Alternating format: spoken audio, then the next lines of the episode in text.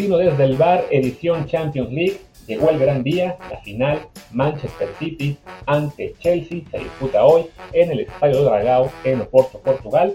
Yo soy Luis Herrera, me voy a ahorrar los comerciales porque, porque si no este podcast puede ser muy largo y lo sé porque lo grabé una vez y quedó realmente larguísimo y además con mal sonido, por eso lo repito, así que vámonos directo mejor con lo que será esta previa del City contra Chelsea, una final que quizá no ha generado tanta expectativa como otras, creo que es en parte normal porque cuando se enfrentan equipos del mismo país, pues se pierde un poco de emoción, nos gusta un poco más lo que son finales entre gigantes de dos ligas diferentes, no sé, Barça Juventus, Real Madrid Liverpool, Bayern Paris Saint Germain, eso agrada más que ver a los del mismo país, que además suele pasar, pues hay un gran favorito sobre, el segundo, ¿no? Pasó con Munich contra Dortmund, pasó con Liverpool contra Tottenham, con Madrid contra Valencia. No todas son así, por ejemplo, Juventus Chelsea o Juventus Milan fueron más parejas, pero sí, sí es como que pues no hay tanta emoción. además, en este caso hablamos del City y el Chelsea, que también parece haber un, un favorito claro, ¿no? Un City que está buscando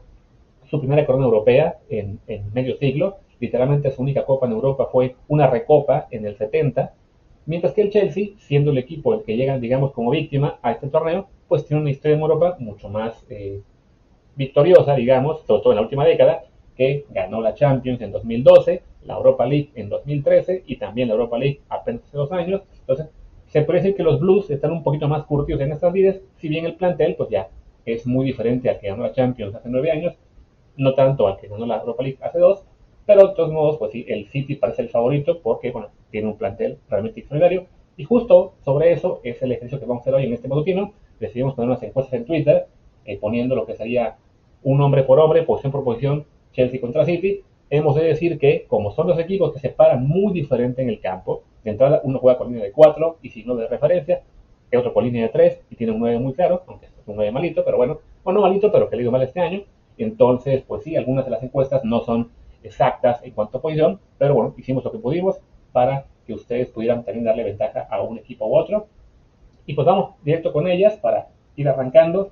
La portería pusimos aquí Ederson Moraes contra Eduard Mendy y ustedes se dieron la victoria a el portero del City, a Ederson, con un 60-40 en la proporción de votos. Fueron, al momento que estoy grabando, 416 votos totales y les digo 60% a favor del portero del City. Lateral derecha, tuvimos ahí la encuesta más apretada de todas. Kyle Walker contra César Aspilicueta.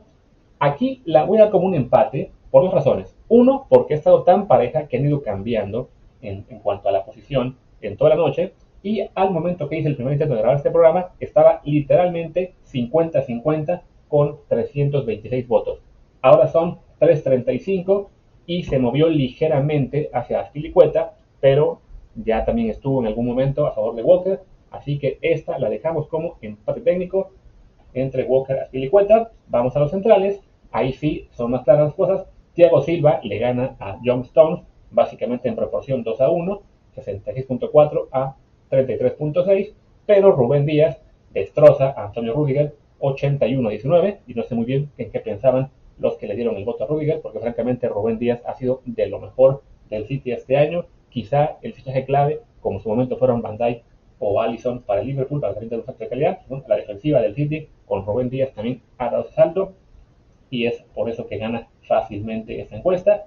Y del lado del lado izquierdo, perdón, Sinchenko contra Chilwell, la gana el carrero del Chelsea 58 a 42. Así que en cuestión defensiva al menos parecería parejo, con dos encuestas a favor del, del Chelsea, dos a favor del, del City, una empatada aunque sí he de decir que, por ejemplo, si hubiéramos emparejado a Rubén Díaz con Thiago Silva y a Strong con Rudiger, sospecho que habría ganado las dos el City de todos modos. Pero bueno, de momento va 2-2-1. Y ya aquí vienen los problemas porque en el centro del campo sí cuesta más emparejar a, jugadores de la misma zona. Hicimos lo que se pudo y bueno, por un lado a Christensen, central del Chelsea, que también puede jugar como contención a veces, lo, lo pusimos contra Fernandinho, gana Fernandinho por el Chelsea, pero por City, 78 a 22.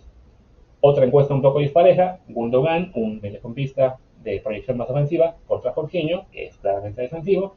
Más Gundogan es en este momento, bueno, fue esta temporada el mejor goleador del equipo en la Premier League, una cosa pues ahí extraña, pero bueno, es parte del reparto que de goles. Gundogan gana su encuesta 82.5 a 17.5. Y en la que sería, digamos, la, la última encuesta un poco dispareja, Bernardo Silva, que es un medio ofensivo, que de repente juega de falso 9, contra N'Golo Kanté, que es un medio defensivo, que de, todos tiene, tiene buena previsión en la ofensiva, entonces no está tan dispareja como nosotros, pero sí lo está en los votos. Ustedes decidieron que Kanté ganara 87 a 13. No fue, una barrida de las peores de, esta, de este ejercicio. No fue la peor, de hecho, ya después. Vamos ahora sí ya con encuestas un poquito más relacionadas. Primero por el lado derecho, Real Madrid del City contra Pulisic del Chelsea. Creo que aún no se decide si va a jugar Pulisic o, o Havertz, pero bueno, es, la posibilidad que se ha manejado más en, los medios ingleses, que va a jugar Pulisic, pero da igual porque para ustedes la encuesta la gana fácilmente Real Madrid, el argelino, por 78 a 22 en el margen. Después la encuesta de las grandes figuras jóvenes del City y el Chelsea, las grandes figuras de Inglaterra, que será seguramente un dúo dinámico en la selección en la Euro, Philip Foden y Mason Mount, pues lo gana Foden fácilmente, 70-30, que sé que quizás pudo ser un poquito más, más parejo, pero no, ustedes ven a Foden como el claro favorito. Y por último, en la encuesta que decías la barrida espeluznante, Kevin De Bruyne, que a veces juega de falso 9, así que por eso quedó acá, contra Timo Werner, pues gana Kevin De Bruyne 93.9 a 6.1. ¿En qué pensaba el 6.1% de la gente que votó por Timo Werner? Que sería más o menos como que el equivalente a unos 18, 19 votos sobre 310. Pues yo creo que debe ser fans de Messi, Cristiano, Neymar, Mbappé y compañía que no quieren que el De Bruyne gane el balón de oro porque si no, no se entiende. De Bruyne ha sido el mejor jugador de Europa este año y Timo Werner, francamente, antes dije que era malito, no, no es que era malito, simplemente ha tenido un año muy complicado con el Chelsea, ¿no? También pusimos encuestas del técnico y la banca y se inclina de nuevo para los Citizens. Guardiola gana la suya 77 a 23 sobre Thomas Tuchel y la banca del City con Sterling, Agüero, Roddy, Laporte y compañía le gana a Havertz, Ziyech, James, etc. 67.6 a 32.4.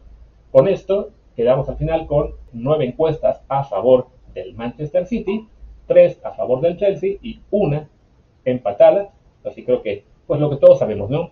es una final en la cual el City es, es el claro favorito, que, creo yo que además sería bueno para, para el fútbol que, equipos de esta categoría pues tengan también su, su, premio. Yo sé que a muchos no les gusta que porque es un equipo basado en el dinero, que, que no tiene la tradición, pero creen todos los equipos de la historia del fútbol, equipos grandes, todos se construyeron con dinero.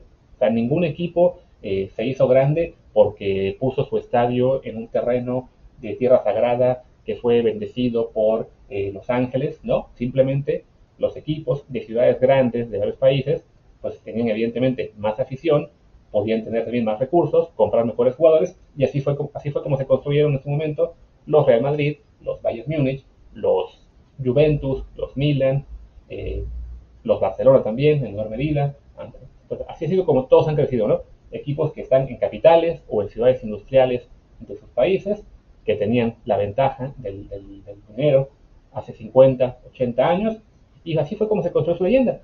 La diferencia ahora es que bueno, equipos como el City y el Paris Saint Germain no tienen ese dinero en función de su gran afición, sino de que llegan empresarios de, gran poder, en este caso hasta jeques, a, invertir, pero bueno, la, diferencia no, no está, ¿no? Así como el Barça, el Madrid tienen ahora millones y millones de aficionados en el mundo porque ganan y porque ganaban por muchos años, no porque la gente tenga un sentimiento especial hacia España, pues el City y el París y equipos de este estilo también van a generar afición en las generaciones a base de ganar, ganar, ganar. Y creo que bueno, que esta plantilla del City, independientemente de cómo se construyó, y Pep Guardiola como entrenador, que es el mejor de esta generación, pues sí se merecen ya coronar esta larga espera por una corona europea, conseguir este Champions, que además podría ser, digamos, el, el arranque de una era del City, porque sí, con, con, el declive evidente de los españoles Madrid y Barcelona, pues se ve que los próximos años la Premier League, en particular City, Liverpool y quizá United en ese orden, va a ser la dominante con el Paris Saint Germain y el Bayern Múnich como principales amenazas al dominio inglés, ¿no? Entonces, pues sí, yo creo que a mí me gusta que, que los equipos grandes, los equipos de gran plantel, de grandes técnicos, también tengan su premio. No me gusta que se queden como los, los grandes perdedores que nunca consiguieron nada. El ejemplo, la de, de, de, que se quedó con los campeonatos, aunque él solo jugó en uno. Entonces, pues esperemos que, que, ya, que llegue el premio para el City, aunque en realidad, pues, si hoy gana el Chelsea, no me voy a enojar, simplemente que creo que es claro favorito el, City, que arrasó este en la Champions, su grupo lo arrasó con el Porto, el Marsella, luego le ganó eh, los dos partidos de sus rondas de eliminación directa al Mönchengladbach, al Dortmund y al, y al París.